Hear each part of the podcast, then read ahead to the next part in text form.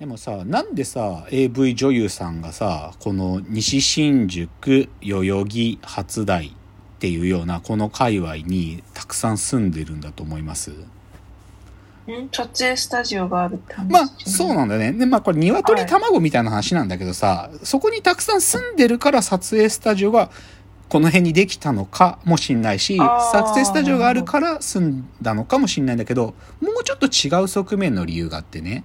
はい。AV 女優さんたちって当然トップ女優になればそれでおもう食べていけるけどうんまだ企画ものとかにちょろちょろしか出てない人たちってそれだけじゃ食べていけないわけよ。ってこと時にじゃあどういうお仕事と一緒にそれをやるかと言ったら大体やっぱり夜のお店で働くんですね。つまり歌舞伎町にあるようないわゆるキャバクラとかさそういう夜のお仕事をやりながら。さらに別の角度もあってそういう方たちってやっぱりねホストに通うんだよな。な ぜか。うんやっぱりそういう方たちは、まあ、逆に言うと、ホストに通っている女の子たちが AV に出てるのかもしれない。これも鶏卵なんだが、でも、つまりは新宿歌舞伎町にアクセスしやすい場所に住む必要があるんだよ、彼女たちは。なので、実は夜の蝶、いわゆるまあ夜の蝶ですよね。が住んでるんだよな、なぜか。うん。で、実際多分僕のマンションでも、それらしい人はたくさんいる。うんいや、AV 女優さんかはわかんないけど、夜の蝶はいます。間違いなくうちのマンションにも住んでらっしゃいますよ。まあ、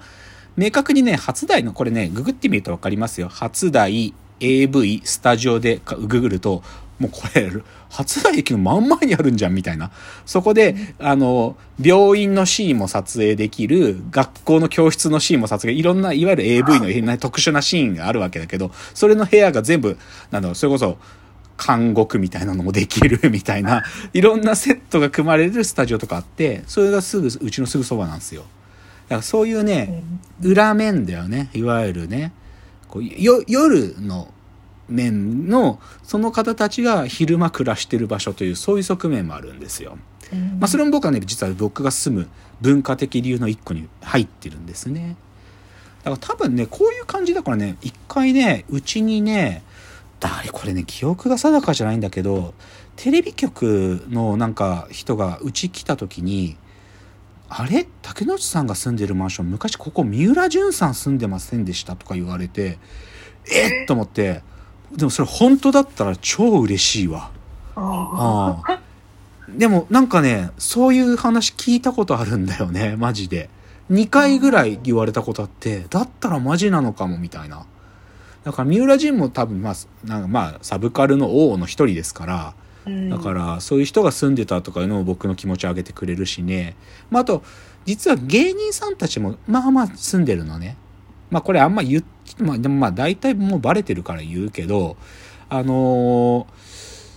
蛙亭の岩倉さんやオズワルズの伊藤さんたちがルームシェアしてたマーゴメハウスっていう部屋があるのね。4人住んでたの。大鶴ひまんって人と、まあ、森本サイダーっていう、まあもともとこの4人で暮らし始めたお家なんだけど、はい。すぐそばなんです。これう。んで、僕と行ってるスーパーが一緒で、僕正直このうち3人コンプしてるんですよ。もう3人にもうご挨拶っていうか、あの、応援してますと声をかけて、あの、あー3人コンプしてるんで、でもそういう人たちも住んでるとかね。あとね、でもね、もう一つこれね、ぜひ、これ一回ね、喋ったかもしれないけど、皆さんね、YouTube で、新宿三井ビルディング会社対抗のど自慢大会ってググってみてください。検索してみてください。はいあの、さっき言ったさ、新宿西口の方は、オフィスビルがあるって言ったでしょ？その中に、新宿三井ビルってのがあるんだよ。昔っからあるんだけど。うんこのビルすっげえ変わってて、ここの入居してる会社たちで毎年、のど自慢大会つってカラオケ大会というか、やってんだけど、それが超本気なの。マジで。もうマジで会社の威信をかけたチームが出てきて、すっごい、もうね、あの、シュレッダーで作った紙吹雪をブワーってなる。これね、でもこれね、見るとわかるよ。どういうことかで、僕これ、みずっと見に行きたい。生で見に行きたいと思ってるたんだけど、コロナ禍になっちゃって、少しこう、でもお客さんすげえ来るの有名だから。まあ、しかも会社ぐるみでみんな応援するからすっげえお客さん来るし、本気度半端ないからすっごいの。で、そういうのも、僕夢あるとしたら、今のオフィスから唯一移転してもいいんだったら、この新宿三井ビルには移転した、移転したっていい。で、ここでのど自慢大会、うちの会社として出たい。なんか、それだったり、でも、なんかね、そういうちょっとおかしなとこなんだよね。おかしい。でもそういうシャレが効いてる、なんか、でも昔からあるビルなんだけど、これね、ぜひ、もうね、30回ぐらいやってるんだと思うよ、多分。新宿三井ビルディング会社対抗のど自慢大会。YouTube で過去映像あたくさんあるんで、見てみると本気度超わかるよ。こ、こいつらに勝たなきゃいけないのかって思う。なんかでもこれは入居してる会社しか出れないんで、出れるのは、ある意味、西新宿になんかね、今日構えてる会社の夢だね。僕だけでしかそんなこと思ってないけど。っていうのがちょっと地理的な文化的理由でしたね。じゃあここからちょっと、まあライフスタイル的理由、まあ半分グルメみたいな角度の話を少し。うん、で、まあ、ライフスタイル的って言ってるのは僕は正直自分はグルメだとも思ってないんで、はっきり言って僕お店選びのポイントって雰囲気でしかないんだよ。ううまい、まずいもそこまで自分分かる自信もないし。で、っていう意味で、ちょっとそういう意味でグルメというかライフスタイル的理由とあえて言いましょう。で、はい、まず僕にとって最重要なそういうね、飲食店のジャンルは、喫茶店なんです。私にとって。うん、最も重要なことは、僕はまずカフェと名が付くものが好きじゃないんですね。カフェと名乗ってたり、呼ばれてたりするお店に行く気はさらさらないんですよ。僕は本当に純喫茶。喫茶店。喫茶店じゃなきゃもう行く気になんないの。で、実は、西新宿、まあ、新宿って言ってもいいけど、喫茶店が多いのね。これが一番重要な理由。で、まず僕が一番行きつけというか、あの、しょっちゅう行ってるお店は、喫茶ブラジルというのがあります。今年、有名でも何でもないよ。うちから、ちょ自転車で2分行けば、喫茶ブラジル、喫茶店ブラジルっていうのがあるんですよ。西新宿の3丁目と4丁目の間くらいの場所にあるんですけど、うんここで私は基本的にいろんな方とお会いしていますとか、家で仕事ができねえって時には、基本的にはここに行って仕事してるんですよ、僕は。喫茶ブラジル。それこそうちの会社を設立する前とかに、あの、その立ち上げる時の僕の相棒である小橋さんと、この喫茶ブラジル、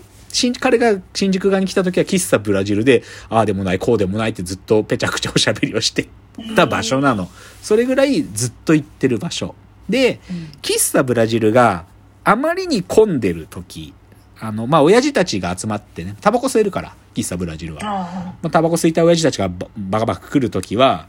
さすがにパンパンになっちゃったりするわけ、昼の時間帯、うん、その時に、こっちも混んでるリスクあるんだけど、そのすぐ歩いて100メートルのとこに、コーヒーハウスマックスって店があるんですよ。やっぱ名前がいいよね。やっぱりさ、コーヒーハウスマックスに行く時も多い。だこの2つが僕の、なんていうか、よく使うお店。まあ、どっちかというとブラジルの方が、もうファーストチョイスはこっちなの。で、そういう意味でカフェ嫌いだからさ、僕だからドトールとかタリーズってよよっぽどじゃないと、スターバックスとか、ベローチェとか、よっぽどじゃないとああいうところは入んないんだよ。で、そうじゃなくて、ルノアールは全然 OK なの。で、実は新宿はね、異常にルノアールが多いんですね。これがいいとこよ。もう困ったらさ、ルノアール行っときゃいいんだから。ルノアール行って、アイスコーヒー飲んどりゃいいの。何時間にだって怒られないんだし。だから、ルノアールが異常に多いっていうのも僕にとって重要ですと。で、あとね、これはね、なんていうかな、少し、でもさっき僕が言ったブラジルとかコーヒーハウスマックスは、若干駅から離れ、新宿駅からは離れているので、新宿駅界隈で人と会わなきゃいけない時に僕がよく使ってるお店は、喫茶西部っていうお店があるのね。喫茶西部っていう、ここはよくね、ホストクラブの面接とか、あの、キャバクラの面接とかもやってる人とかもたくさんいるようなお店へ。で、で、それがもともと東口にあるんですよ、本店は。なんだけど、これが西口にできたんですよ。喫茶西武新宿西口店というのができまして。もうこれができた時は嬉しかったね。だからもう最近はこの西口の方にある喫茶西武に行くことも多いですよ。とかね、そういうふうに本当に喫茶店多い。だけど、正直コロナ禍になって店閉じちゃうそういう喫茶店もいくつかあってね、あのいわゆる新宿ガード下っていう、まあ、交差点がある。いわゆる新宿大ガード西交差点っていうのがあるんだけどそこのあの一角にある新宿サンフラワービルっていう汚いビルがあるんだよ。そこの地下1階に喫茶店ランプって店があったの。ここここもすごい好きだったんだけど多分ねに1年半くらい前に閉店しちゃったなんかもうママがやっていけないって言ってた。なんか、うん、あこのお店はねウイスキーとかもなぜか置いてあってね。ー。夜になると基本なんていうか多分ウイスキーとかボトル入れてる客とかしか来ねえんだけどなんかお酒も出す店に変わるんだけどでもこの店とかも好きやったんだけどなくなっちゃった。でもそういうの増えてる。うん。まず重要な喫茶店でしょ。で最近あと気づいたのはね焼肉店。これね多いんだなっていうかいや新宿のそれこそ歓楽街行ったら焼肉店なんか死ぬほどあるんだよ。なんだけど、この西口新宿西新宿とか初台エリアも意外に隠れた名店あるんだなってことも最近分かってきてて